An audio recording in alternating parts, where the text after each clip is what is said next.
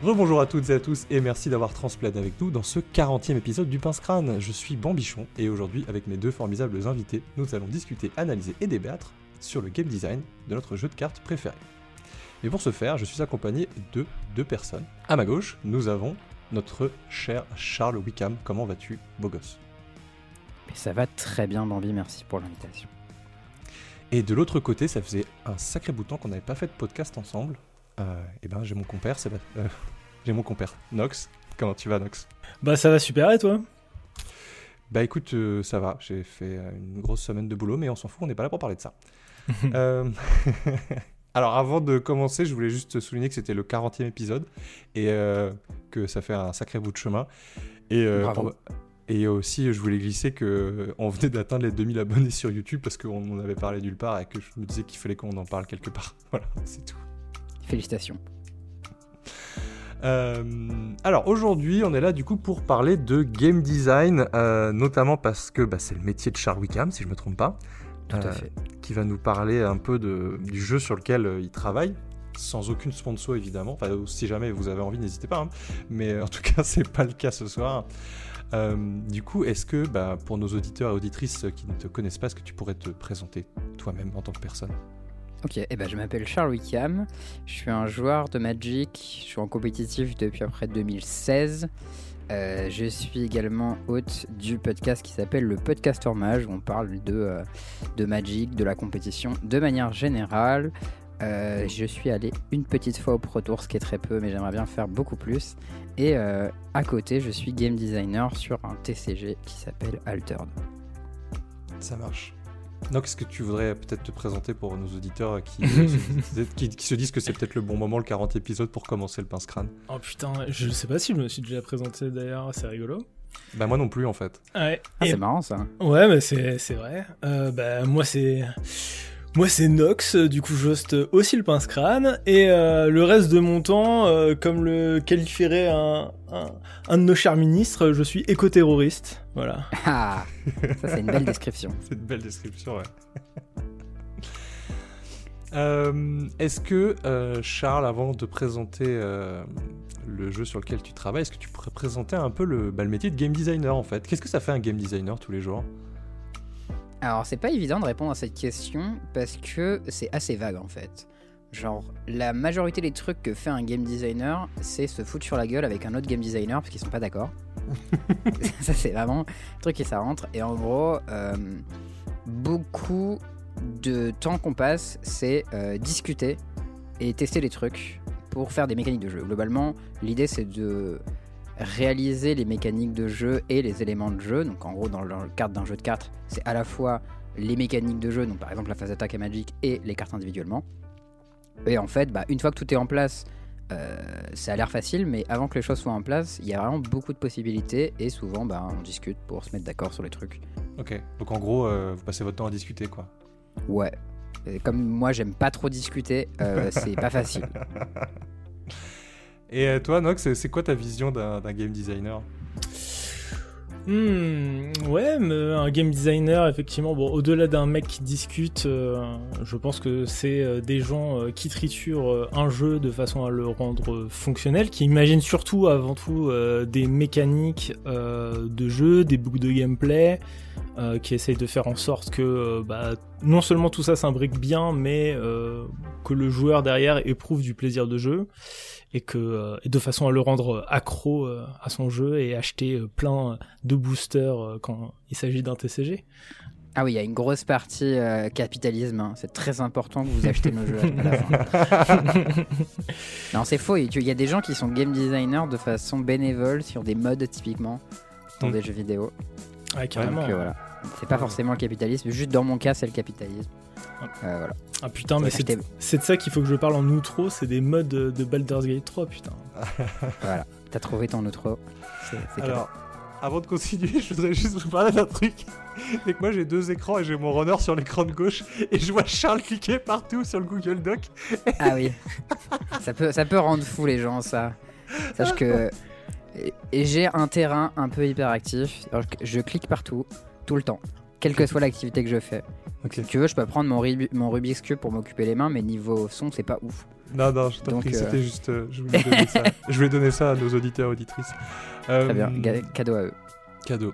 et bah, du coup, est-ce que maintenant qu'on a, qu'on a laissé un peu de suspense et tout, ce que tu peux nous parler de, du, formidable jeu qui va absolument tout révolutionner sur lequel tu travailles?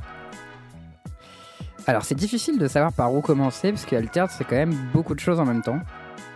Euh, déjà l'idée de base d'Altered c'est que ça vient d'une idée de Régis, donc le, boss de la boîte, euh, qui lui est, un vieux de la vieille, a commencé Magic il y a hyper longtemps, genre en 93 et tout. Et le constat c'est que depuis que les TCG ça existe, il y en a plein des différents qui sont sortis, mais c'est souvent un peu toujours les mêmes recettes. Et euh, surtout on n'a pas trop cherché l'innovation. Euh, l'innovation plus technologique en fait. Et euh, il y a des trucs qu'on essayé, mais ils ont des fois un peu foiré. Et euh, l'idée avec Altered, c'est de se dire bon, bah voilà, de nos jours, le TCG, c'est quelque chose qui est pour un public qui a quand même un peu d'argent, qui a accès à la technologie, donc on va s'en servir. Et, et, on va y aller. Et du coup, Altered, c'est un jeu qui à la fois essaye d'innover d'un point de vue gameplay, mais aussi d'un point de vue produit euh, sur ce que ça présente. J'ai l'impression que je fais des phrases de marketing depuis tout à l'heure et que je n'explique rien du tout. C'est un peu parfait, c'est langue de bois 100%, parfait. C'est terrifiant, mais c'est terrifiant. En fait, j'ai beaucoup trop écouté euh, Eric qui fait sa présentation marketing euh, pendant longtemps et du coup, j'essaie de faire des machins comme ça. Mais bref, du coup, on est sur un TCG qui est, pour, qui est dans, dans un univers qui se veut positif, joli, coloré. On cherche pas à se foutre sur la gueule. Le but, ce n'est pas de se tabasser, mais c'est de faire la course de l'exploration. Et euh, dans le cadre de ce jeu, euh, nos petites cartes disposent de QR codes qui nous permettent d'avoir plein de, petites, euh, de petits services annexes au jeu. et ça me prendrait vraiment très longtemps de tout expliquer. mais si tu as prévu que je j'aille plus dans les détails à un moment euh, X ou Y, ben, euh, hmm. dis-moi ce que tu veux que je détaille. Ça marche. Bah, en gros, je vais, je vais essayer de résumer d'un point de vue profane ce que moi j'ai eu comme, euh, comme explication en tant que ludicaire et tu me diras si, c'est, si, si je suis complètement à côté de la plaque. en gros, c'est des NFT. Tu es complètement à côté de la plaque, vas-y. C'est toi. dit en gros, c'est T'as dit en gros c'est des NFT Ouais, voilà. Alors non, bah non, bah non, non, blague mise à part. Alors ouais, c'est la, la blockchain en fait. Euh, c'est directement relié à 9gag. Mhm. Et en fait, à chaque fois que tu postes un mème euh, de d'Incel, on gagne des sous. Il y a des bitcoins qui vont direct sur notre. Euh, des dogcoins, tu veux dire Ouais, exactement. des Dogecoin. des Dogecoin. Alors non, blague, mise à part, en gros, si j'ai bien compris, Altered, les QR codes en fait sur les cartes d'Altered te permettront non seulement de, de, scanner en fait ta collection entière et du coup de pouvoir la stocker numériquement, euh, ce qui va permettre deux choses. La première, c'est de pouvoir importer directement tes listes de cartes pour les tournois et du coup d'avoir bah, que chaque carte ait un, soit en exemplaire unique en fait. Et la deuxième, si j'ai bien compris aussi, c'est que vous allez avoir, en gros, vous allez travailler de manière très étroite avec Cartamundi, qui permettra, si jamais vous avez une carte qui est euh, bah, abîmée, euh, de pouvoir la réimprimer, par exemple, euh, via Cartamundi, ou si j'ai bien compris aussi, dans certains boosters, il y aura genre des trucs comme de la poussière de, de Hearthstone qui permettra en gros d'avoir des cartes en version foil et de les, de les commander directement à Cartamundi, c'est ça? C'est ça. Alors à part que le service print on demand, c'est pas forcément un truc que tu peux avoir pour tes cartes abîmées, mais c'est un truc aussi que nous on ouvre complètement en mode, chaque carte que tu possèdes, tu as le droit de payer pour la réimprimer et l'avoir chez toi. Euh, c'est un système de proxy officiel en gros. Hmm. C'est-à-dire que moi j'ai mon deck, euh, je le possède numériquement un exemplaire, je peux l'imprimer en 10 exemplaires si je veux et le filer à mes 9 potes. Et si chacun fait ça, on a tous les 10 accès à 10 decks et on joue ensemble. Ok, mais par contre en tournoi, il faut que j'ai et il faut avoir le. Enfin, je, ne peux posséder qu'une seule carte quoi. Oui, bah si tu, il faut l'avoir en 3 exemplaires si tu l'as en 3 exemplaires dans ton deck. Si tu l'as en un exemplaire, tu peux pas l'imprimer 10 fois et la mettre 10 fois quoi. Ça c'est pas possible. Ça marche. Ça t'évoque quoi, euh, Nox du coup? Ah, je sais pas, je, je, trouve ça, je trouve ça intéressant et en même temps, bah, c'est dur à, à, se représenter dans. C'est dur à se représenter parce que bah, c'est complètement innovant. Hein, euh, donc euh, il y a beaucoup de choses qui, même pour nous, elles sont pas évidentes de se représenter ce qui va se passer mm. exactement parce que on pense que c'est un truc qui plaira aux gens et en même temps, on n'est pas exactement sûr de comment ils vont l'utiliser. C'est euh, en tout cas une, une, chose est sûre pour pour les gens qui vont faire ça, c'est c'est du taf quoi. Donc bah, j'imagine si c'est du taf, c'est des frais, donc tout ça, ça c'est comment dire, c'est des engrenages à bien emboîter. Je sais pas du tout ce que ça, ça peut donner, tu vois. Même euh, du, coup, ça veut dire que chaque carte est unique en quelque sorte, hein, donc, euh, Donc le délire de. D'accord, donc euh, bon, le délire. euh, ok, je comprends un peu mieux la blague des NFT.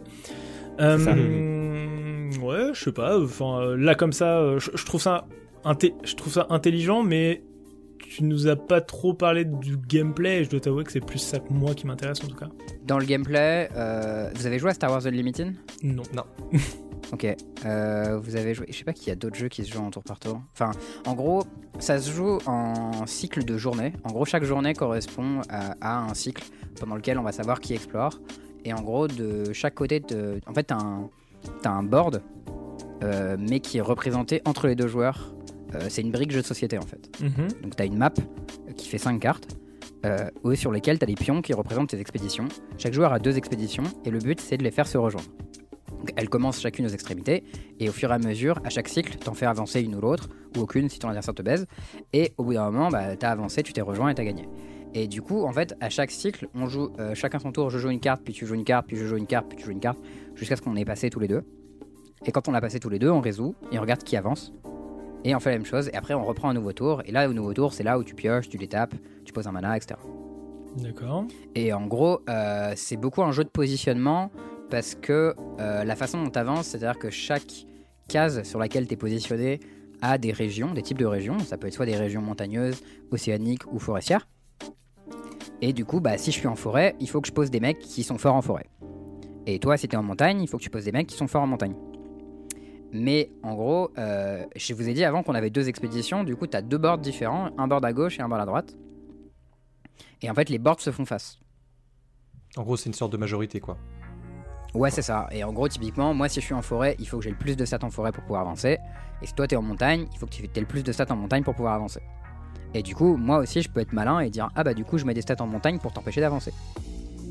Et en fait, du coup, c'est un jeu de positionnement. Il faut savoir rapidement euh, à quel endroit ça vaut le coup de se battre, à quel endroit il faut lâcher l'affaire. Euh, quand est-ce que tu dépenses tes ressources et pas Ou pas C'est un, peu comme le Gwent à ce niveau-là où il y a un petit côté de euh, ok combien je donne et combien je lâche. Et après le, le petit twist c'est qu'on a une zone de jeu supplémentaire qui s'appelle la réserve. C'est-à-dire que en fait les bêtes ne restent pas en jeu tout le temps. C'est-à-dire qu'à la fin du, du cycle, donc à la fin d'une journée de- tes cartes, tes- toutes tes bêtes qui sont en jeu vont en réserve. Euh, et euh, du coup la réserve ça devient une deuxième main. Et du coup, tu as une, t'as une information publique euh, partielle. C'est comme si la moitié de ta main était visible par l'adversaire, qui du coup peut un peu anticiper ce que tu vas faire. Et, et du coup, bah, sur les tours suivants, au fur et à mesure, tu as la gestion de ok, qu'est-ce que mon adversaire va faire avec ce que je sais, mais aussi il peut avoir des trucs que je sais pas. Et voilà, où est-ce que j'avance et où est-ce que je lâche à faire. D'accord, ok. Donc il y a un petit peu de garde de territoire, des trucs comme ça. ok. C'est ça. Bon. Et en, et en même temps, des fois, juste les deux joueurs avancent parce que bah, moi j'ai mis des stats en forêt, toi t'as mis des stats en montagne, et puis on est parti. quoi. Sur, euh, sur le net, sur YouTube ou quoi, on peut retrouver un peu du gameplay, des trucs comme ça? Alors il y en a un tout petit peu, euh, mais pas beaucoup, parce qu'il y a eu des tests qui ont été faits à Baltimore aux États-Unis il y a à peu près un mois, je crois, un mois et demi. et Il y a un mec qui a filmé sa session entière. Euh, et qui du coup euh, permet de, de voir un peu les choses, mais pas de contenu officiel parce qu'on s'en occupe bientôt, mais je veux pas les dates parce que c'est le marketing qui s'occupe de ça. Mhm. Euh, mais euh, mais il y aura très très bientôt euh, du gameplay visible, voire euh, des choses en plus que je n'ai absolument pas le droit de dire maintenant, mais qui devraient répondre à ta question. Tu ne lâches aucune exclue, quoi. Et la... Ah ouais, là je, je me fais détruire si je le dis. Euh, et la possibilité de le tester en boutique bientôt avec euh, ce Tout que vous fait. appeliez le, le, Le roadshow. Le roadshow. Du coup, euh, nous, en tant que ludicaire, si on souhaite participer à ça, et notamment au Kickstarter du jeu, euh, on pourra avoir des cartes, euh, des, petits, des petits decks de démo pour faire tester aux gens euh, en boutique. quoi. Tout à fait, vous aurez euh, les six préco qu'on a fait jouer à Essen euh, le mois dernier, donc ils sont assez récents, mais ce sera quand même pas les finaux. Ils sont pas très loin de ce qu'il y aura en finale non plus. Et euh, du coup, l'idée c'est que euh, y a une quarantaine de shops euh, en France, mais il y en a aussi une quarantaine en Allemagne, en Angleterre, en Espagne, en Italie, enfin il y en y en a partout globalement. qui font partie de ce roadshow et c'est des activités où en gros nous on file des milliards de matos et des gens formés pour le jeu au shop et on leur dit bah voilà euh, faites une après-midi euh, alter de chez vous et euh, nous on vous rince quoi. Et Ça, du coup bah pour les, jeux- pour les gens c'est gratuit hein, juste ils viennent ils jouent. Et des fois, ils peuvent même repartir avec un petit quelque chose, je crois. Euh, ça a pour objectif de faire monter l'hype sur le jeu globalement. Et ça, c'est plutôt stylé. Ouais, ça c'est assez cool. En vrai, pour le coup, euh, moi je suis. Enfin, tout à l'heure j'ai dit un peu, j'ai un peu craché sur le marketing, mais franchement ils font du bon taf. Et genre ils aiment bien. euh, là où ils savent qu'ils peuvent donner un peu des sous pour faire les trucs stylés, ils le font quoi. Ça, c'est plutôt cool. euh, parce Mm. que. Moi, en tout cas, c'est... ça me fait penser à une époque que je regrette vraiment beaucoup de Magic où on, y donnait... on donnait des demi-decks en fait en boutique et il n'y a pas mieux. c'est plus le cas maintenant? Non, Hmm ah, ça fait super longtemps que c'est plus fait, le cas. ça hein. fait longtemps que c'est plus Ah le ouais. cas. Ouais, ouais. Que Et... Moi je me rappelle que j'en avais chopé pour apprendre à ma copine, donc c'était il y a, je sais pas, 4-5 ans, un truc comme ça. Hmm. Mhm. Mais ça fait. Ça- euh, Je pensais que c'était encore le cas. Après c'était vraiment de la merde cette mid-deck. Hein. Oui, oui, mais euh, c'est pour apprendre à jouer. T'avais, je sais pas, euh, 20 cartes 30. et euh, 30. Ouais, je sais pas, il y en avait 3 qui avaient un keyword quoi. Ouais, mais c'est pas grave, ça permet d'apprendre, ça permet de découvrir le jeu, d'apprendre à jouer. Il n'y a, pas mieux que ça. hein. Je- Moi, je le vois sur l'Orcana, j'ai ouvert 6 préco euh, et euh, j'ai fait tester. Et il y a plein de gens qui sont rentrés dans le jeu parce qu'ils ont testé le jeu et qu'ils ont kiffé. Déjà parce qu'ils aimaient Disney, mais ils ont testé le jeu, ils se sont Mm. dit, ok, je veux jouer quoi. Et maintenant, Ouais, j'ai c'est un cool, boutique qui vient parce que, parce que voilà. Et je pense que c'est hyper Aujourd'hui. Magic, la, la meilleure porte d'entrée, je pense que c'est le tutoriel MTGA. Certainement. Euh, qui est- ouais. Qui est, qui est très très bien foutu et euh, qui propose des decks stackés avec euh, Sparky qui te suit au fur et à mesure, qui te montre avec les trucs en lumière. Ça, c'est tout, typi- typiquement tous les avantages que le digital peut avoir, qu'on a du mal à faire en papier, parce que le problème, c'est qu'en papier, il faut que tu aies quelqu'un à côté qui t'explique. quoi. Bah oui, bien sûr. Euh, apprendre à jouer avec les règles du jeu, c'est méga dur. Et typiquement, ça, c'est un des trucs où, genre, j'ai des- j'ai mes collègues là qui sont en train de bosser pour avoir le livret de règles peaufiné, pour pouvoir apprendre aux gens le jeu sans qu'ils aient quelqu'un à côté. Et c'est une galère sans nom. Tu te dis, mais putain, à chaque fois que tu fais tester des gens, les trucs qui nous semblent évidents, ils comprennent pas. Bah oui, bien sûr. Mais c'est euh, moi, c'est pareil euh, en, tant, que ludicaire. Quand on, nous, on fait des soirées jeux euh, les mardis, les jeudis soirs, et on explique des jeux. Et des fois, des jeux qui sont pourtant vraiment pas compliqués. Tu te dis, il y a des gens qui ne comprennent pas. Et je, c'est pas méchant hein, quand je dis euh, qui, qui comprennent pas ou quoi. Il y a pas de, y a pas de jugement, mais c'est juste Mais des fois, c'est mal expliqué. Hein. des fois, ça m'explique. Alors ça, moi, c'est c'est euh, aussi ce contre quoi je me bats aussi. C'est à, c'est dire, expliquer un jeu, c'est un métier. C'est un Oui. métier et c'est euh, c'est une vraie, c'est une vraie compétence à avoir. Je vais me faire mousser un peu parce que moi, ça fait plus de 10 ans que j'explique des jeux, mais c'est quelque chose qui est difficile à faire en fait. Et, euh, Et quand tu m'as expliqué le dernier jeu, c'était très clair. Ah, merci, après, après, je pense qu'on n'est pas tous, tous câblés pareil. euh, C'est-à-dire que euh, Bien bon, sûr. On, on a tous nos facilités et euh, et puis euh, tu vois typiquement il va y avoir des gens qui vont comprendre facilement ce qui est complexe et très difficilement ce qui est compliqué parce qu'ils Mhm. vont euh, chercher la logique ces choses-là alors que bah pas forcément. Des fois il y a des features qui sont juste des features et euh, enfin bref c'est euh, plus tu joues, plus tu découvres des jeux. Enfin, moi, je, en, Mm. en tant que joueur de jeux de société, plus tu joues, plus tu découvres des mécaniques de jeu, et plus tu pouves des trucs, et plus tu comprends facilement en fait les nouveautés. Et tu te dis, ok, c'est comme ça, c'est comme ça, ça c'est telle mécanique, c'est telle mécanique. Tu recables. Enfin, moi, c'est comme ça que je fonctionne. Je recable tout dans ma tête et je fais, ok, c'est bon, j'ai compris le jeu. C'est- Et ça, ça, typiquement, ça fait partie des- du travail le plus difficile dans le rôle de game designer. Mm. C'est qu'une fois que tu as tes trucs qui sont cool, il faut que tes trucs ils soient compréhensibles. Et typiquement, euh, nous, un truc qu'on a fait dans le jeu, euh, c'est les phases de jeu. Tu as Magic, tu as Untap, Upkeep, Draw, Combat, machin et tout. Euh, et nous, nos phases de jeu, on a essayé d'y allier un truc qui soit euh, diégétique. Donc diégétique, ça veut dire que quand tu entends le nom, tu comprends euh, plus ou moins ce que ça veut dire. Et du coup, nous, nos phases de jeu, c'est éveil, aube, après-midi, crépuscule, nuit. Mais du coup, euh, d'un point de vue logique, tu sais que l'aube, c'est toujours avant l'après-midi. Euh, et que la nuit, c'est toujours après le crépuscule. Sauf si t'es un teubé comme moi qui confond toujours l'aube et le crépuscule, mais ça, c'est une autre Ouais, histoire. ça, c'est autre chose. Mais, mais voilà, Euh, typiquement, ça, ça fait partie des choix qu'on a, qu'on a fait de dire, ok, euh, ces trucs-là, à la fois, ils inspirent les gens, donc le côté euh, Vortos, euh, je me sens dans l'univers, plutôt que si j'ai une phase d'entretien qui vraiment est un peu crado, quoi. Mais par contre, et mais en plus, voilà, je sais dans quel ordre elles se font mes phases, parce que c'est cohérent, tu vois. Ouais Et typiquement, faire des choses qui sont cohérentes, c'est pas, c'est pas facile. Puis, puis ça, enfin, comment dire, ça sert aussi un peu l'immersion entre guillemets que euh, bah, Mm. typi- typiquement euh, dans Magic ces phases là elles sont comment dire elles, elles sont un peu euh, creuses ou en tout cas elles n'ont pas Elle brise le elles- quatrième mur. hein, ouais voilà elles ont pas de flavor quoi Eh ben, ça tombe bien qu'on revienne sur Magic parce que l'idée c'était aussi de parler de notre jeu de cartes préféré, même si c'est pas Évidemment. encore altered. Euh, Ça viendra. Ouais. Euh, moi, il y a, une, il y a une- une des premières questions que je voulais vous poser sur Magic, c'est euh, d'après vous, qu'est-ce qui fait que Magic est Magic? C'est quoi la particularité de ce jeu qui fait qu'il est, qui sort de, du lot par rapport aux autres? Tu veux commencer, Nox, ou j'y vais? Ah, euh, je peux commencer, oui. Euh, je peux te dire qu'est-ce qui m'a accroché à Magic, ça c'est facile. C'est vraiment la- l'aspect synergique. Enfin, en tout cas, euh, comparé à quand j'ai commencé, les synergies, c'est pas forcément des trucs qu'on pouvait vraiment retrouver dans des jeux comme Pokémon. Si aujourd'hui je devais répondre à cette question, enfin, aujourd'hui je réponds à cette question, je dirais que c'est le flavor. Euh, c'est un jeu qui est très riche, qui est très vieux, où il y a énormément, énormément euh, d'easter eggs à travers les cartes, où euh, s'investir, c'est très... comment dire, t'as énormément de récompenses à t'investir dans le jeu. Mm. Que ça soit... ouais, en fait, on arrive à un stade où le jeu est vraiment... tout est interconnecté. Et euh, du coup, bah, c'est très très gratifiant euh, de, bah, de s'impliquer, de, comprendre qu'en fait, il y a plein de trucs qui ont été pensés euh, que ça soit bah, dans l'illustration, dans la mécanique d'une carte, dans le nom d'un mot-clé, ou même dans flavor text, hein, tout simplement. Tout ça est vraiment imbriqué et en tant que joueur, c'est très gratifiant de s'investir dans le jeu parce qu'en fait, t'es toujours récompensé par un petit truc qui a été bien pensé en amont. Quoi. Je dirais que Mm. c'est ça la force de Magic actuellement.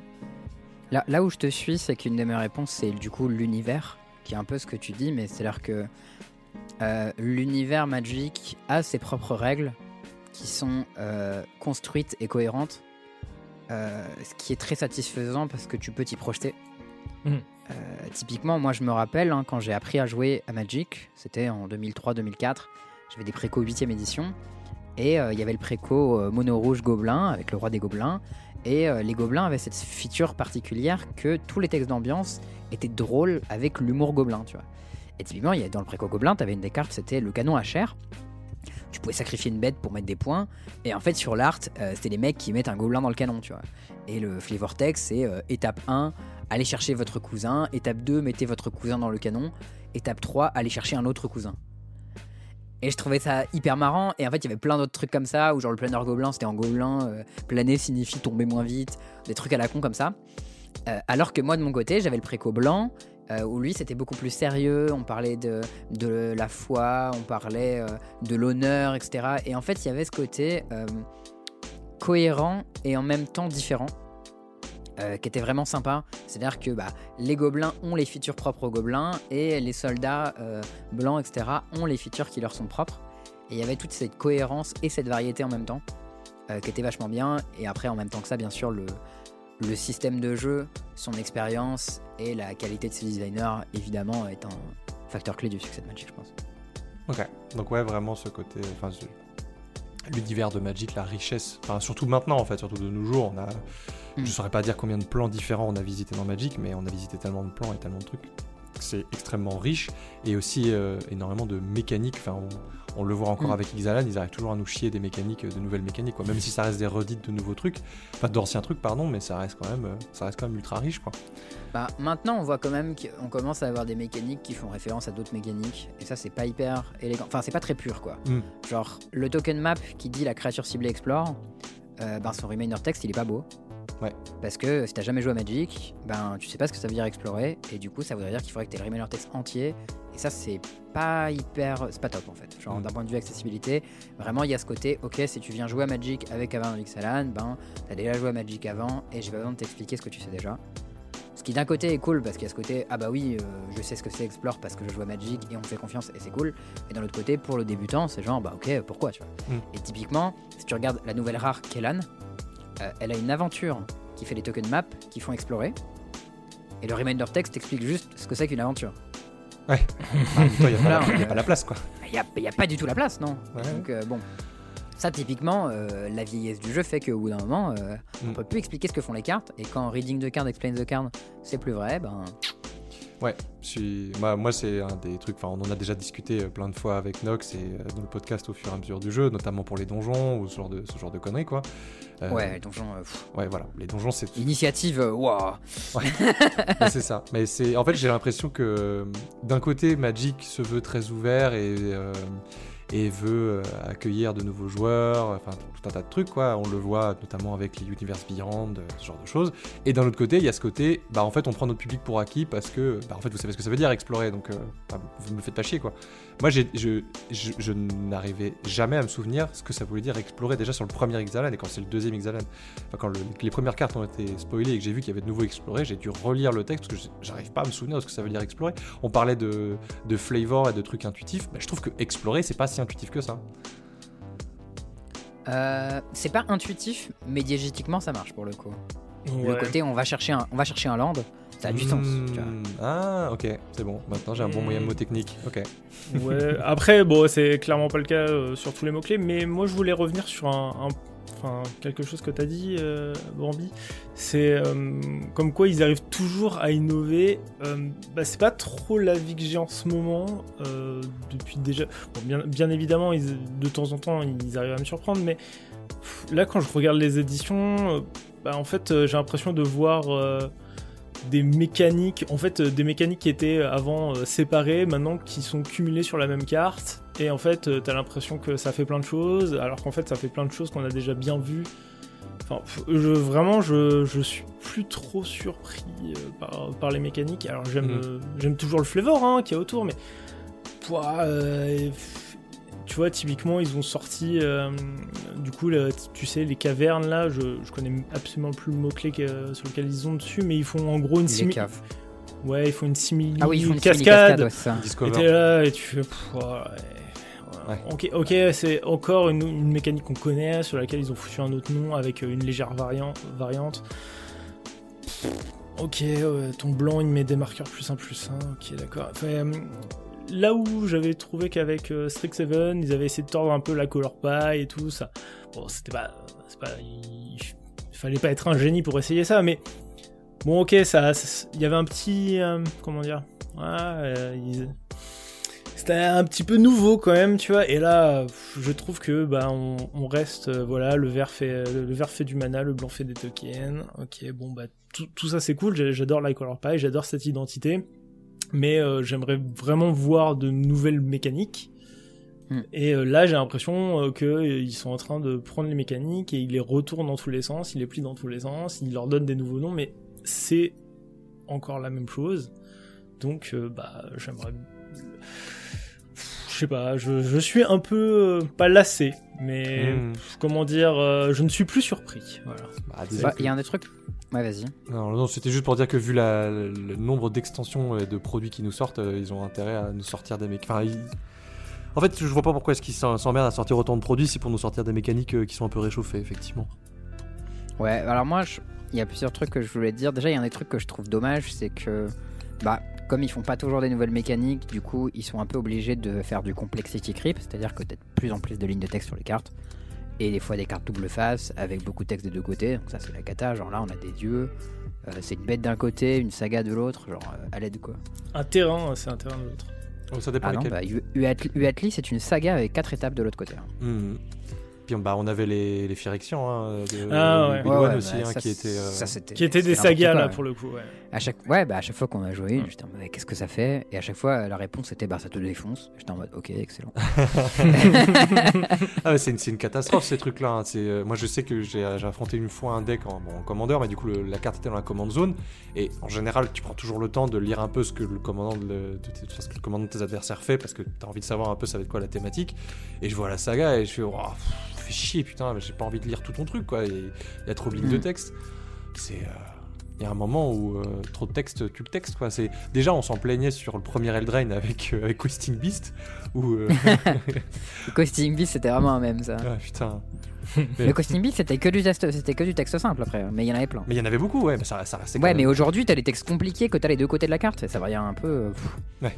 Et puis en fait, ce qui est d'autant, ce qui est d'autant plus chiant, c'est que c'est sur le dos de la carte, donc du coup, tu peux pas avoir la totalité de l'information. Tu es obligé de récupérer la carte, mm. prendre la carte dans la, bah, main de ton. La Sholdred, euh, laisse, genre, la première personne qui est capable de me dire ce que fait Sholdred, c'est la double face du premier coup en entier sans rien oublier. Euh, je suis hyper impressionné. Bah, elle réanime des trucs, quoi. Et et t'en fais sacrifier aussi. Ouais. ouais d'abord, d'abord tu, d'abord tu perds ton board, puis toute ta main. Ouais. Et après, lui, il a un board et, et après, elle et revient. Après, lui, il a tout. Lui, il a tout. Genre, c'est vraiment abominable, quoi. Non, mais comme, comme, comme tu disais, hein, c'est les, enfin, les sorties frénétiques, le fait de vouloir faire faire plein de plein de produits, bah, ça conduit en fait à c'est hyper dur en fait de créer une nouvelle mécanique, de faire en sorte qu'elle soit euh, stable et amusante. Euh, donc forcément, on utilise des mécaniques anciennes qu'on triture un peu, euh, à laquelle on ajoute un peu de power creep, et paf, ça fait des chocs à pic parce que on a 60 éditions à sortir chaque année et qu'on n'a pas le temps d'inventer des mécaniques et, être sûr qu'elles mmh. marchent quoi. Pour moi, la dernière bonne mécanique, c'était Connive. Connive, c'était vraiment excellent, je trouve. Mmh. Mmh. Ouais, c'était un bon design. Et euh, avant ça, je sais pas s'il y a quelque chose avant les fables. Bah, moi j'aime bien Ward. Je trouve, que c'est beaucoup plus élégant que Exproof. Alors oui, mais je trouve que c'est vraiment du nivellement par le bas de dire ça, parce que le trigger sur Ward qui fait que parfois tu te fais défoncer parce que tu pouvais pas payer. Non mais ça c'est parce que tu joues euh, sur Arena. bah non, sur Arena il est marqué rouge, est-ce que tu es sûr que tu veux faire ça Ok, ça marche. En, en, papier tu lances ta carte, le mec il dit ok, trigger Ward, et tu fais genre oh no tu ranges tes cartes.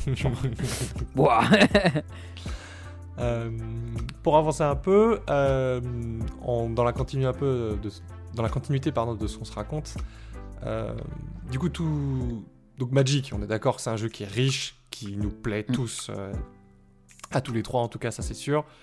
Euh, qu'est-ce que vous avez tiré du coup de cette expérience de Magic, que ce soit euh, bah, dans, bah, dans, ton boulot du coup par exemple Charles, ou, euh, ou même dans la, dans la vie de tous les jours pour toi Nox? Parce que moi je sais que je vais dire un truc très con, mais je joue quand je joue encore à la belote ou au tarot, je joue plus de la même manière hein, depuis que je joue à Magic.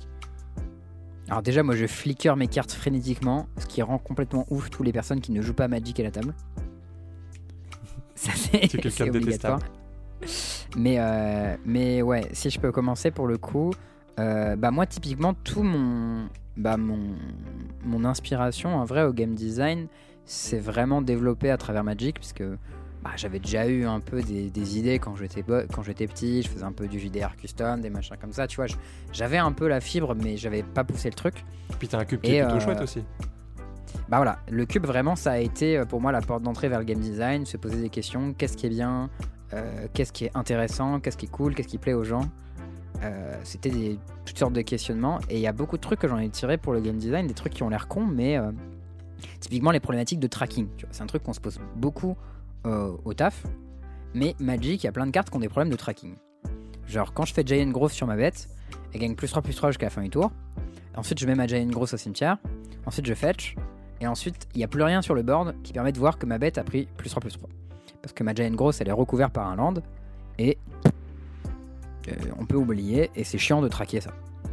Et il y a plein de trucs comme ça Magic qui sont chiants à traquer. Parce qu'on s'en rend pas compte quand on joue sur Arena, parce que genre typiquement, euh, si ma bête, je sais pas, elle est devenue un, elk de Hoko, puis elle a pris un compteur plus en plus un, puis j'ai euh, une, un effet qui booste toute ma team, bah sur ma carte sur Arena, il y a juste marqué le résultat final. Mais quand tu es en papier, il faut, il faut tout traquer. Et ça, euh, en fonction des designs, c'est plus ou moins chiant. Et euh, du coup, se poser la question de est-ce que cet effet que je suis en train de faire, il sera facile à traquer sur un board? Est-ce que les gens s'en souviendront? Euh, et ne l'oublieront pas Ben, c'est, ça fait partie des choses qui sont, qui sont intéressantes que j'ai appris via ça. Et il y a plein d'autres exemples hein, dans le même genre. Moi, j'aime. je, me permets juste de faire une petite parenthèse. Une des raisons pour lesquelles j'aime bien jouer à One Piece, c'est mm. que tu sors ton deck tu joues et t'as besoin de rien. T'as pas besoin de dés en plus, t'as pas besoin de marqueurs, t'as besoin de rien du tout. T'as as juste besoin de tes cartes et c'est tout. Il n'y a, y a, pas besoin de tracking ou de bordel et c'est très agréable, je trouve. Ça, j'ai un, un, pote qui a fait un cube comme ça où c'est un cube sans token, sans compteur. Je trouve ça assez élégant. Ok. C'est une, grand, une, grande pureté. Euh, c'est un, un, gros avantage au jeu, j'avoue. Pour le coup, nous, sur, euh, sur Alter, on n'a pas fait ce choix du tout. Ou genre dans les précos, t'as une punchboard avec des machins qui t'auront traqué, mais de toute manière, comme on a une brique de société, ça n'avait pas vraiment de sens de, s'éloigner de ça. Genre, la brique de société, elle implique forcément des petits jetons et des trucs comme ça qui vont avec. Ça fait un peu plus partie du plaisir, donc euh, on y va carrément, quoi.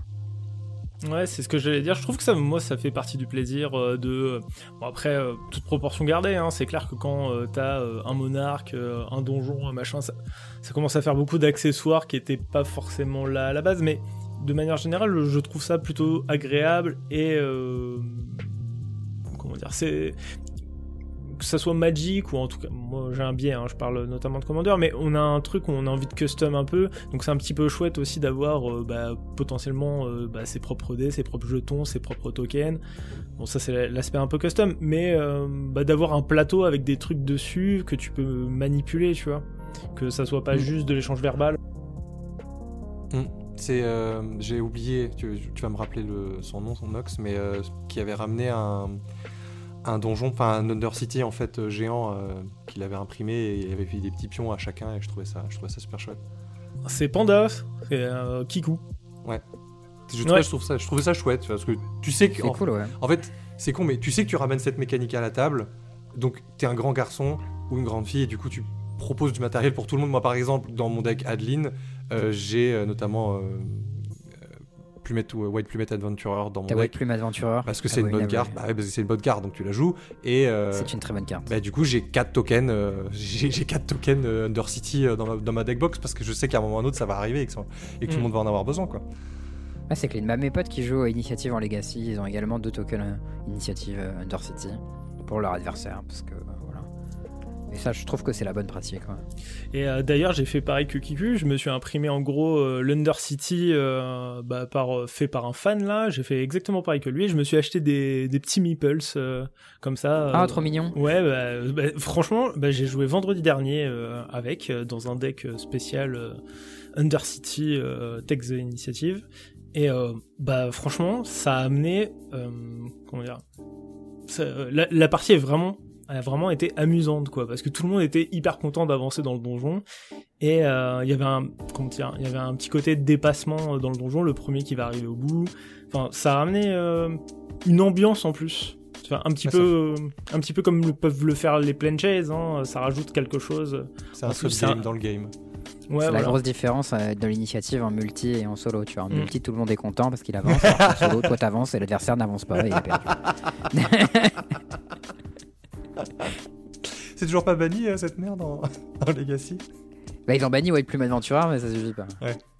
Hier soir, euh, je faisais des games de, de Commander et euh, mon pote Théo, il a, il a fait un deck, bon, il a fait un deck un peu particulier dont je, dont je tairai la, la thématique globale, mais en gros, dedans, il y a Hangman et euh, de, Ah, c'est de marrant ça. Unstable et du coup il l'a joué et on est, nous on était là à chaque fois qu'en fait on avait du, du mana up et que c'était euh, ah, juste avant la fin de notre tour on était là genre vas-y devine une lettre et du coup on était là en train d'essayer de deviner alors que c'était juste une putain de 7-7 Vania qui faisait rien et qui se faisait chum block quoi mais c'était drôle quoi t'avais on avait juste envie de lui éclater son truc parce qu'il nous saoulait avec son truc avec sa, avec sa créature quoi et, euh, et fun fact autre fun fact quand on était à Prague euh, tu te souviens de ces games qu'on a fait euh, très tardivement euh, avec Ah, je me souviens, Ouais.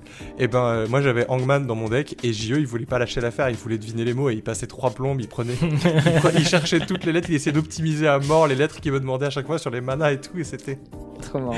le tryharder de l'infini Ah quoi. mais oui, c'est ça, mais je dis putain mais JE c'est juste un pendu quoi, laisse-moi tranquille, bute ma bête avec un removal et, et qu'on passe à autre chose quoi. Mais non, il voulait deviner le mot donc, euh, donc voilà. C'était rigolo. comprends. Mais ouais, non, mais. Ces petites expériences supplémentaires, je trouve qu'elles sont. En fait, elles sont chouettes dans la partie multi. Je pense qu'elles ont rien à foutre dans la partie 1- 1v1 parce que ça, ça rallonge le truc. Je pense notamment aussi au jet de dés ou ce genre de choses. Je pense que ça. enfin, en tout cas, moi, je trouve que c'est des, des expériences qui peuvent être un peu frustrantes ou qui peuvent être un peu chronophages. Là où ça peut être vraiment euh, un peu le crescendo de l'ambiance dans une partie multi euh, où t'es là. euh, C'était toi qui disais ça, euh, Nox, qui disait que genre, juste la game, elle peut se jouer à un jet de dés et tout le monde est là. Et, et accroché, euh, enfin là, il a l'attention qui est accrochée sur ce putain de jet de dés que t'es en train de faire et que, Mm. et que bah, tu vas gagner ou tu vas perdre quoi sur un, sur un coin flip ou sur un, sur un jet de dés quoi. Enfin bref, Tout à fait. enfin bref. Euh, Moi, j'avoue que les jets de dés, quand j'ai joué sur ton cube Unstable, j'ai trouvé ça marrant. rig- c'est rigolo parce qu'il n'y a pas d'enjeu, enfin il n'y a pas d'enjeu. Surtout le truc où t'empilais tes dés là. Ça c'est de la merde, Plus ta pile est retiré. haute et plus c'est fort. Mais ça je l'ai retiré, c'est trop chiant, il y a toujours quelqu'un qui s'amuse à, à secouer la table, c'est pas drôle. c'est pas Tiens, marrant. Tiens, j'ai une, j'ai une question un peu euh, game design là pour le coup, tant qu'on parle de, de jet de dés. Euh, Qu'est-ce que tu penses globalement bah, de, de la RNG euh, dans les jeux en général euh Alors, la RNG dans les jeux, c'est une question qui est assez complexe parce que d'un côté, c'est important qu'il y en ait un peu pour éviter qu'on refasse toujours les mêmes parties. Moi, c'est une des raisons pour lesquelles euh, j'arrive pas à suivre les échecs, tu vois, alors que ça correspond tout à fait à mon style de joueur, mais bah, j'ai l'impression de voir toujours les mêmes games et ça, me fatigue quoi. Et en gros, le jeu il a besoin de variété, de se réinventer parce que les gens euh, ils ont pas, euh, enfin à part certains profils de joueurs, ils ont pas envie de jouer mille fois la même partie quoi. Et la RNG c'est une bonne façon de le faire. Après tu peux faire varier des trucs différents. Par exemple, tu vois, si je pense à League of Legends, tu peux faire juste varier les champions et la partie elle est pas fait pareil alors que t'as les mêmes, euh, les mêmes, la même map tout le temps, tu vois. Mais tu pourrais aussi faire varier la map.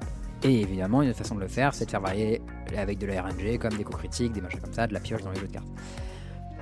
De manière générale, je pense que c'est important qu'il y en ait dans les jeux. Euh, mais il faut être conscient du profil de joueur qu'on recherche et du type de jeu qu'on recherche. Et plus on veut des jeux euh, qui vont chercher des profils spike, plus il faut soit en avoir peu, soit la contrôler. Euh, et euh, si on est sur des jeux plus euh, familiaux, bah là on peut se faire plaisir et y aller. Et genre euh, à Mario Party, il y a plein de RNG et c'est fine, tu vois, et on s'amuse bien. Mais si à Smash Bros tu joues avec les objets, ben tout le monde te détruit quoi. On parlera pas de Smash Ouais. Bros, qui est petite news pas très rigolote la dernière. Ah, Ouais, j'ai vu ah, ah, bah, pas moi, bon, on aura l'occasion d'en parler un peu plus tard. Mais, euh, mais tu vois, typiquement dans, dans les jeux vidéo, pendant très longtemps, et c'est encore un petit peu le cas aujourd'hui, tu vois, il y avait des genres des jets de dés, euh, par exemple des, des, des jets de critique. euh, bah, typiquement, la mécanique de critique ou d'échec critique, tu vois, c'est une mécanique qui est restée longtemps dans le jeu vidéo, qui s'est un peu passée de mode, euh, bah, euh, je dirais, euh, de- depuis 15 ans là quand même. Mais, Ouais. euh, mais qui existe encore euh, et dans des jeux qui se sont voulus hein, compétitifs et euh, qu'est-ce que tu penses de ça? Ou carrément le, le- la, la chance et tout enfin comment dire la chance est carrément une caractéristique que tu peux monter dans ces jeux là en plus hein. Je pense que sur des jeux compétitifs, t'as pas vra- Enfin, t'as des façons plus élégantes de mettre de la variance que, que ça. Moi, la variance que je préfère dans les jeux compétitifs, c'est le brouillard de guerre. Mhm.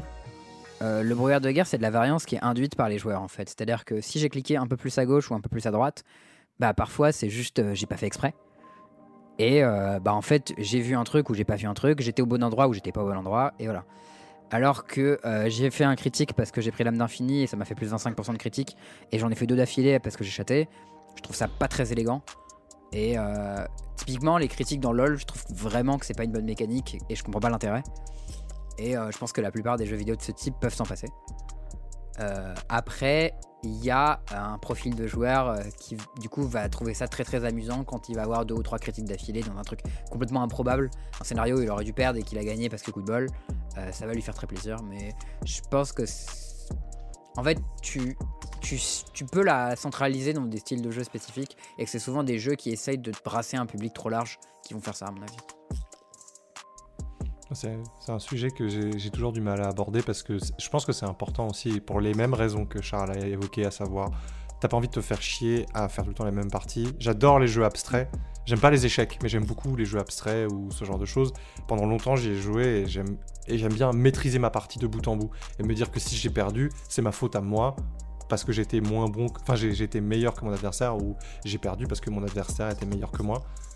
Mais d'un autre côté, il y a un côté tellement frustrant aussi de se dire, bah en fait on se fait chier quoi. Enfin c'est pas, c'est même pas frustrant, c'est juste, il y a pas de surprise. Euh, on en discutait Mm. un tout petit peu, euh, il y a bah, dans l'épisode juste avant en fait que j'ai enregistré avec JE euh, sur les sur les bonus sheets dans Eldraine par exemple ou dans d'autres trucs sur le fait que bah en fait ça ça déséquilibre pas complètement le jeu, bon à part Bitter Blossom, mais ça déséquilibre pas, Ouais, com- voilà. ça, ça déséquilibre pas complètement le jeu, mais ça redonne en fait un espèce de regain, euh, même si tu as déjà drafté 20 fois euh, Wilds of Eldraine, et ben tu te dis que peut-être que dans le prochain draft que tu vas faire, eh ben, ta bonus sheet elle va être un peu marrante et du coup tu vas pouvoir drafter autour, tu vas pouvoir faire des trucs un peu sympas quoi.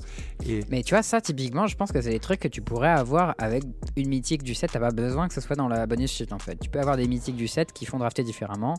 Après, oui, évidemment, quand t'as la bonus sheet avec des compagnons, bah là, forcément, euh, ça fait changer de ouf. Genre, ouais, évidemment, tu, first pick un, Lurus ou un Yorion dans ton draft, ça va tout changer. Et ça, c'était vraiment quelque chose de très cool.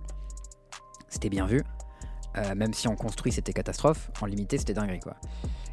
Euh, mais je sais pas si le draft c'est vraiment une activité qui a besoin de ça, tu vois, parce que moi typiquement mon cube, euh, c'est un draft dans lequel il n'y a pas d'a- d'aléatoire du tout, et pour autant c'est une expérience que je trouve très satisfaisante, dont je suis très content, et la plupart de- des joueurs qui jouent dessus sont plutôt contents aussi. euh, j'ai l'impression que c'est pas les mêmes types de jeux. Tu vois, moi, un, un jeu avec beaucoup de RNG que j'aime beaucoup, c'est le Perudo. ouais. Euh, pour les gens qui connaissent pas, c'est un jeu où on lance des dés et après on fait des enchères sur qui a quel type de dés, etc. Si vous et, avez vu Pirates des Caraïbes, il y a un moment où il joue à ça, globalement. ça. Quand il joue son âme contre, je sais plus comment il s'appelle, David Jones. le mec qui a, David Jones, c'est ça, qui a le thème le plus épique de toute l'histoire de Pirates des Caraïbes. Big up à Hans Zimmer, bien sûr. Euh, mais, euh, mais ouais, typiquement ce jeu-là, le Perudo, c'est un jeu quasiment complètement du hasard. En vrai, tu lances beaucoup de dés, etc. Mais ça a un peu ce feeling poker où bah, peut-être qu'il y a du hasard, mais euh, via les, les échanges, les enchères, etc., le bluff, la façon dont tu connais les gens, tu as un peu d'infos et tu peux un peu comprendre ce que les gens ont dans leur jeu et en déduire et avoir de la stratégie et jouer bien et gagner, tu vois. Et ça, typiquement, c'est un jeu où je trouve que la RNG est très bien contrôlée, ça marche super bien et je trouve que c'est un banger. quoi. Moi, un truc que j'aime bien dans la RNG, euh, c'est que c'est l'aspect prise de risque. C'est-à-dire que, euh, euh, comment dire, la majorité du temps, euh, si tu veux jouer ta strat ou quoi, bah tu vas, tu vas pas prendre de risque. Tu vas dire bon bah je vais, je vais pas forcer. Bah typiquement, euh, par exemple dans, dans LoL ou, ou dans d'autres jeux, hein, je vais pas forcer. Je vais, je vais jouer safe et je vais gagner sur le, sur le temps. Et bah des fois tu vas avoir euh, voilà, le, le, je vais, le- je le- vais invade. non, mais tu, tu vas avoir ton, ton facteur chance et tu vas essayer de jouer dessus de façon à euh, bah, prendre un, un avantage décisif. Tu, comment dire C'est un petit peu comme, euh, même dans, dans le sport, dans la vraie vie, des fois tu tentes des trucs. euh, Ouais, bah, c'est le mec qui tire son péno à 35 mètres, qui tire son coup franc à 35 mètres en mode bois, je Mm. la sens bien, euh, ça part quoi. Ouais, c'est ça, tu vois, y a- il y a des, fois il y a, il y a ce feeling que tu sens que ça va passer, et bah, c'est récompensant, ou au contraire ça te punit, mais c'est toujours des moments qui sont très galvanisants. Ouais, bah, en fait, c'est clair que et chimiquement, dans notre cerveau, on est branché pour adorer ces moments quand ils marchent les détester quand ils marchent pas. Et du coup, c'est une façon pour ton jeu de créer des émotions. Hmm. Moi, je trouve un peu artificielle, mais qui fonctionne, tu vois, d'avoir de la RNG dedans. Et euh, typiquement, bah. c'est- Enfin, c'est des trucs vieux comme le monde. hein. Moi, je vois mes parents qui jouent, au, qui jouent au bridge pas mal. Au bridge, il y a un move qui s'appelle l'impasse. euh, où euh, l'idée, c'est qu'en fait, sur les 4 jeux, il y en a un qui est complètement public. Ça se joue à 4 en 2v2. Et il y a un des 4 jeux qui est public, en fait, qui est montré à tout le monde. Mhm. Et euh, du coup, faire l'impasse, c'est euh, quand tu joues. En gros, t'as l'info de ton jeu, t'as l'info du jeu public. Et du coup, il y a deux jeux que tu connais pas. Et du coup, faire l'impasse, c'est quand tu vas bête sur le fait que la carte qui te baise, elle est dans un jeu ou dans l'autre. Hmm. Et en gros, tu dis dans ce spot, si lui il a pas la carte que je pense, euh, je suis méga bien, donc je fais ce move. Et genre, tu balances ta dame en espérant qu'il ait pas le roi, tu vois. Et si ça paye, c'est méga fort, et si ça paye pas, c'est nul. Mais tu vois, même dans des jeux qui sont genre, euh, voilà, euh, vieux, il y avait pas trop de jeux de société, trucs comme ça à l'époque où ils inventaient le bridge, ils avaient déjà ce genre de move qui était un peu gamble, etc. Euh, et euh, qui étaient les trucs connus, tu vois, et codifiés. Hmm. Après, il y avait aussi des jeux de hasard. Ouais, bah t'avais des jeux de hasard pur, hein, où tu lances des dés, tu vas la roulotte et tout, mais Bah oui. genre. euh, Ça, je pourrais encore en parler des heures, mais on va pas le faire parce que c'est chiant.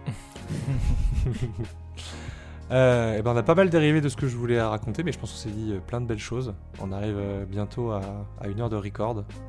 Ah Et, ouais, euh, putain. Eh ouais, hein. Parce qu'on passe, du, on passe du bon temps, c'est pour Bah, ça, on c'est- se fait plaisir. bah oui, exactement. Euh, et du coup, là, vu qu'on a un peu passé trop de bon temps, je pense que c'est le moment de lancer le point plein. Ah oui. Euh, Est-ce que euh, t'aurais envie de. toi, tu nous as dit tout à l'heure que t'avais pas d'idée de point plein, Charles.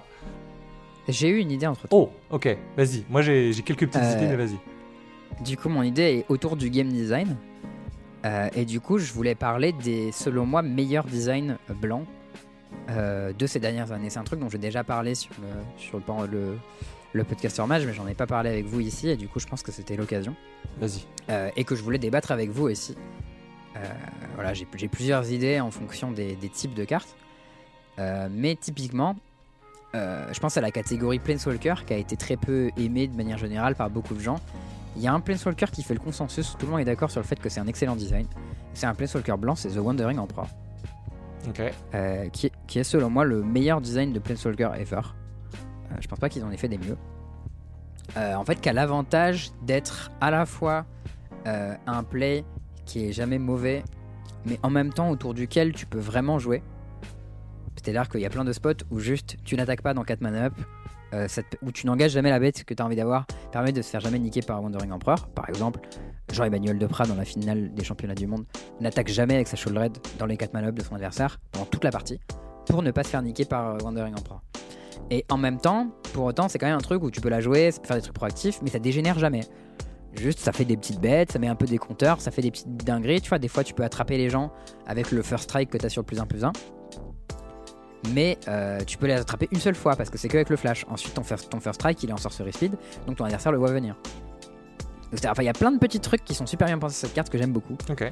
Euh, du coup, voilà, il y a même le fait que quand ton adversaire fait moins 2 sur ta carte, si tu peux la sacrifier en réponse, il gagne pas les 2 points de vie. Euh, et du coup, tu peux. Il y a des façons de tourner autour de ça. Enfin bref, Ok. excellent design Wandering Emperor, je l'aime beaucoup. Euh, ok. Euh, je pense que ça va être un peu difficile pour moi d'en parler de Wandering Emperor parce que c'est une carte qui a été beaucoup jouée en 1 contre 1 et euh, bah, eh ben, c'est pas mon turf. Mais euh, Ah ouais, c'est pas trop joué en multi, j'imagine. bah, moi j'en ai une. Enfin, j'en ai ouvert une en fait en méga version full pimp trop belle et du coup je l'ai mis dans, moi, dans mon deck Adeline.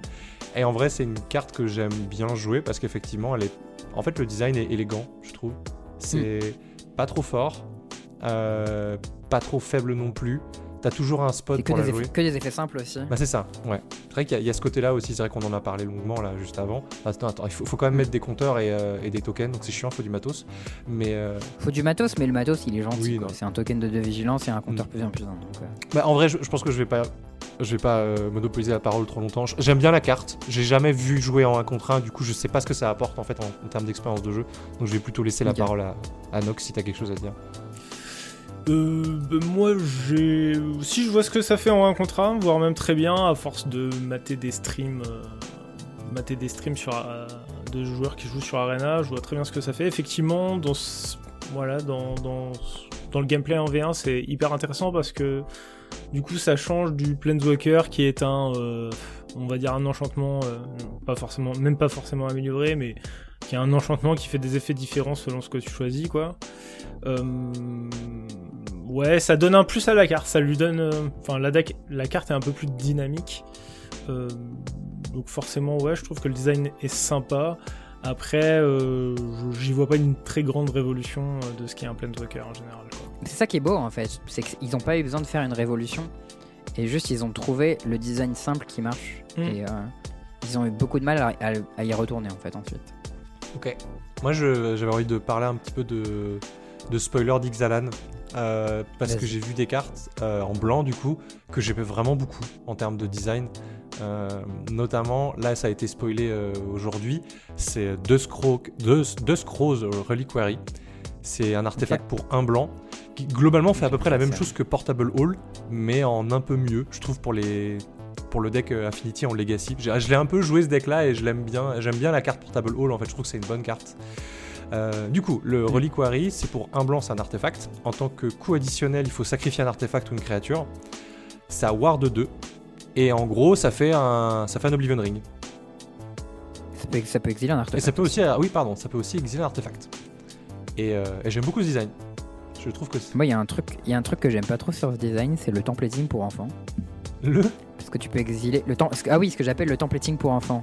J'en ai pas forcément parlé. C'est les trucs euh, qui peuvent target que les trucs de l'adversaire. Hmm.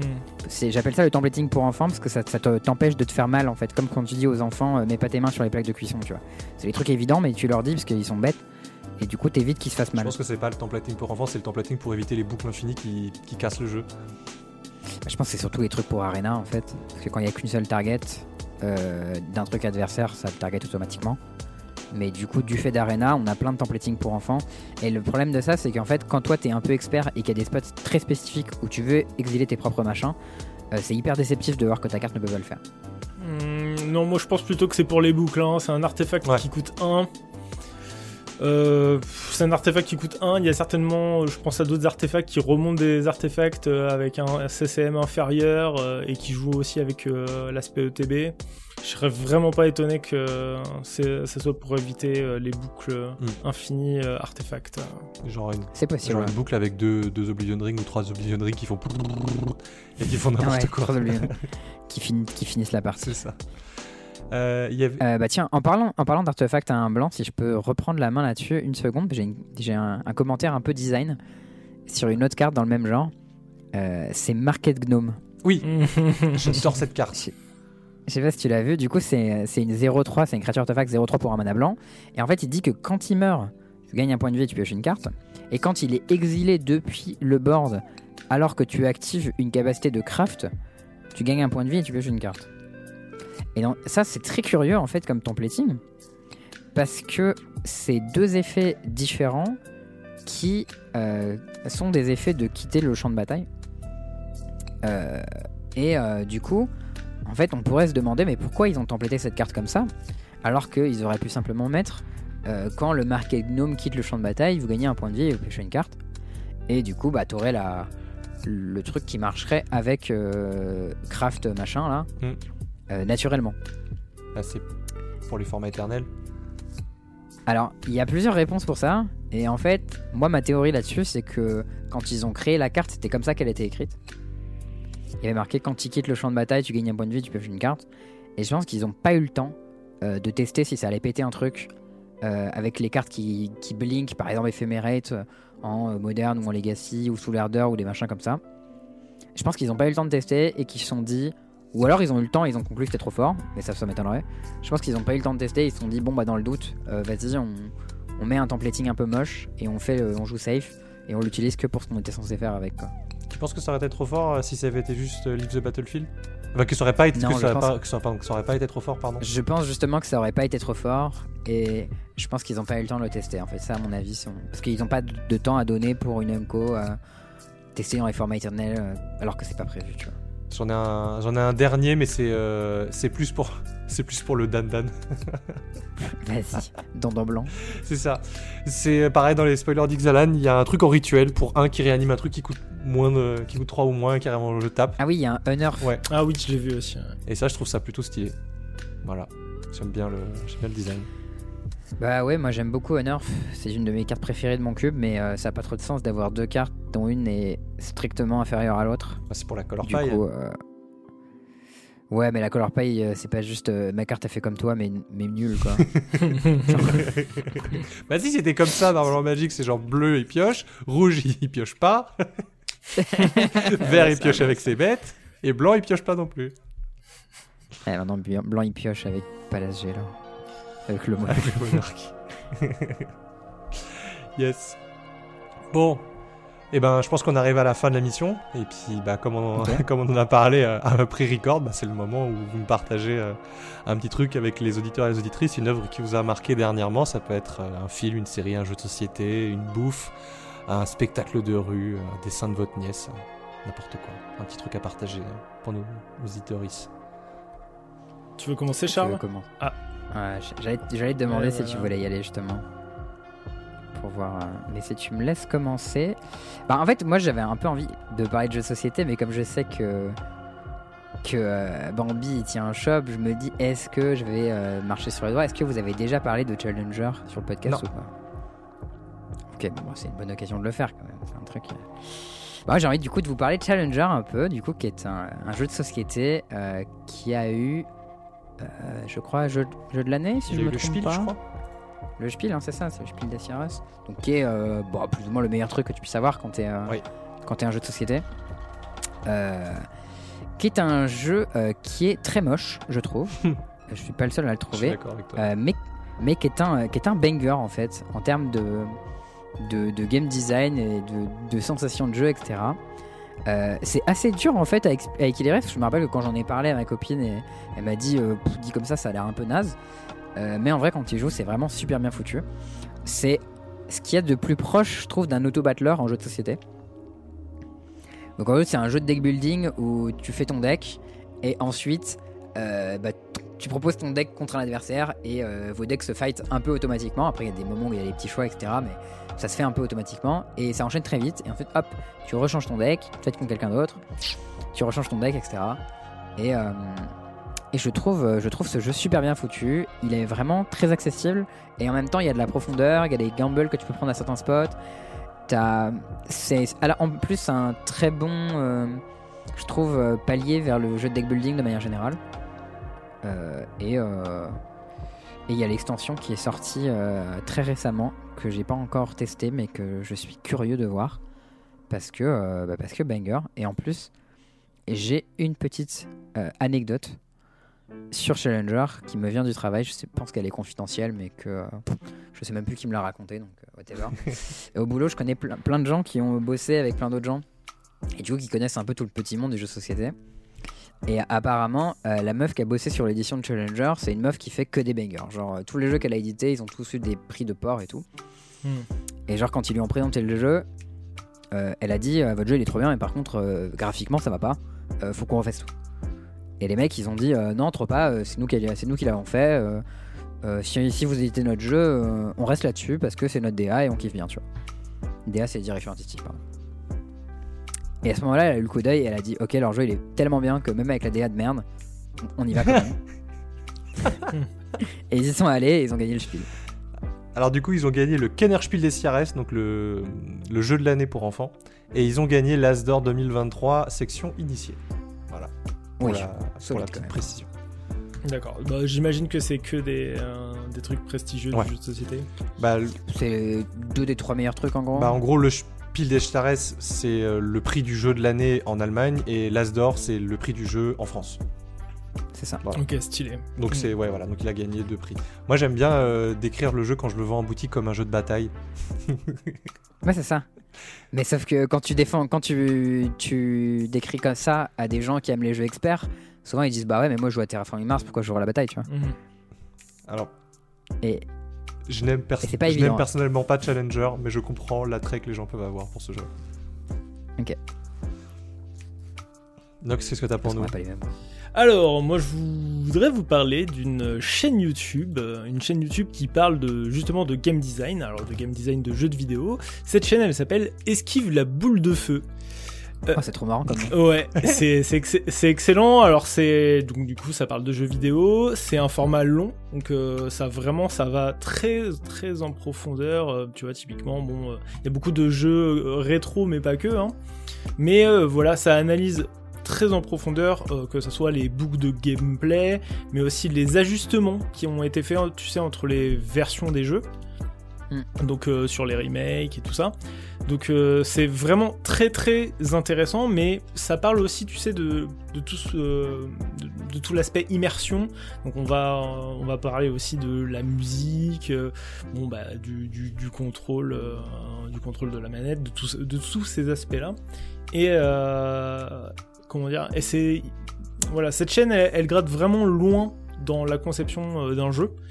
Euh, alors, plus sur les aspects ludiques quand même. Mais euh, du coup, tu vois, c'est c'est très nourrissant. Euh, C'est-à-dire que tout- toutes les fois où tu t'es frustré et peut-être que tu savais pas pourquoi, bah ça, ça met vraiment bien le doigt dessus. Et euh, bah c'est super chouette parce que de manière générale, ça fait travailler beaucoup l'esprit critique des, des œuvres ludiques en général. Ok. J'avais le nom d'une chaîne qui faisait un peu la même chose, mais de- en anglophone, que j'aimais beaucoup regarder aussi, Mhm. mais ça fait longtemps que j'ai pas regardé. Euh, eh ben, Et toi, eh Bambi ben, pour ma part, je voulais partager quelque chose euh, qui nous relie tous les trois, mais d'une manière assez rigolote, et du coup, je vais faire un peu de storytelling parce que j'adore faire du storytelling. Le porno, Ah. Bah voilà. Merci à tous d'avoir suivi l'épisode. Euh, alors, c'est l'histoire de euh, Bambichon qui reçoit un message de Charles Wickham et qui me dit merci pour ta reco de podcast, elle était trop cool. Et moi qui suis là, Ah, genre, et moi qui suis là, quoi? De, quel- de quoi tu parles? Et, euh, et euh, en plus, il me fait un super compliment en me disant la nana, elle est trop bien, enterrez-toi, qui pose des questions et tout. Et, et du coup, je me suis mis à l'écouter et il s'avère que du coup, j'en parle avec mon pote Nox qui me dit bah oui, moi, c'est un podcast féministe que je recommande souvent quand on me demande un podcast féministe. Et du coup, il s'avère que bah, finalement, la personne qui avait recommandé à Charles Wickham ce podcast, c'était Nox.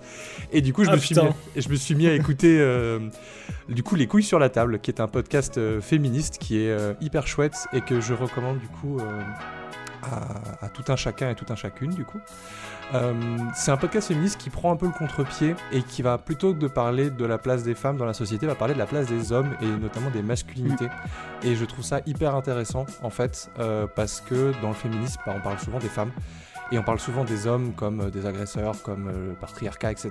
Mais on omet aussi de parler bah, de tout un tas d'aspects en fait qui sont, bah, qui sont en fait, notamment bah, que euh, bah, les hommes ils sont censés contrôler leurs émotions, euh, qu'ils peuvent pas être sensibles, enfin tout un tas de choses. Donc je- évidemment je, je, je réduis un peu tout ça euh, pour. euh, Oui, non, mais il y a aussi des, des axes différents en fonction des invités. Des fois, ils parlent des hommes blancs, des hommes noirs, des hommes vieux, des hommes jeunes. C'est intéressant. Bah, c'est ça, de, Mm. bah, de- des relations homosexuelles, euh, des personnes, des personnes asexuelles, des personnes efféminées mais qui sont hétérosexuelles, enfin bref, de tout un tas de spectres en fait, de- des, des masculinités. Enfin, je- ce que j'aime bien, c'est qu'elle parle souvent des masculinités et pas de la masculinité, Mm. ce qui fait que bah, ça. En tout cas, moi en tant qu'homme, en tant qu'homme hétéro, euh, cisgenre, ça me permet de me déconstruire et de me reconstruire. Et je trouve ça vraiment très très chouette. Et fun fact, euh, Mm. je suis en train de penser que euh, j'en suis au 40e épisode. Ah oui, t'avances plus vite que moi. et que du coup, voilà, petite coïncidence. Euh, et euh, petit projet secret, je, je lui ai envoyé un mail et elle m'a toujours pas répondu, parce que j'aimerais bien enregistrer un podcast avec elle. Donc, euh, Victoire, si tu m'écoutes, euh, je t'attends. N'hésite pas à m'envoyer un mail. Voilà. Donc, les couilles sur la table, c'est sur, c'est sur Spotify, c'est sûrement sur plein d'autres. Plein d'autres plateformes que je, je, dont j'ai pas idée, mais en tout cas moi je l'écoute sur Spotify, donc euh, je vous recommande ce podcast qui est plein de choses positives, bouleversantes, tristes, joyeuses et, euh, et, tout, et tout ça quoi. Ouais, en tant, en tant que mec, c'est un podcast qui peut provoquer beaucoup de choses. Déjà parce que, alors ça c'est mon, euh, mon avis perso à moi, hein. je trouve que les épisodes se valent pas. Bon, certainement comme notre propre podcast, hein, cela dit. Euh, Je suis d'accord, hein, dit. Quel connard. Salaud non, mais pas sur votre podcast. Non, je trouve que les, épi- les épisodes sont très hétérogènes. Euh, bah, Tous les épisodes où il y a Nox, ils sont mieux que ceux où il y a Bambi. les C'est. Déjà parce qu'il y en a plus. Mais mais euh, ouais, enfin tu sais des des fois, enfin j'ai j'ai l'impression, bah, comme comme beaucoup de moi je, je viens un peu de la sphère euh, militante, alors pas du tout cette branche-là, euh, malgré que j'y sois sensible. Euh, bah, comme dans n'importe quel milieu militant, euh, il y a des gens, il y a beaucoup de gens qui ont des opinions qui sont très clivantes, et c'est euh, c'est c'est rarement des gens qui disent des conneries. Néanmoins, c'est des gens qui écoutent pas forcément les autres non plus. Et du coup, ça fait des, des discussions de sourds de temps en temps.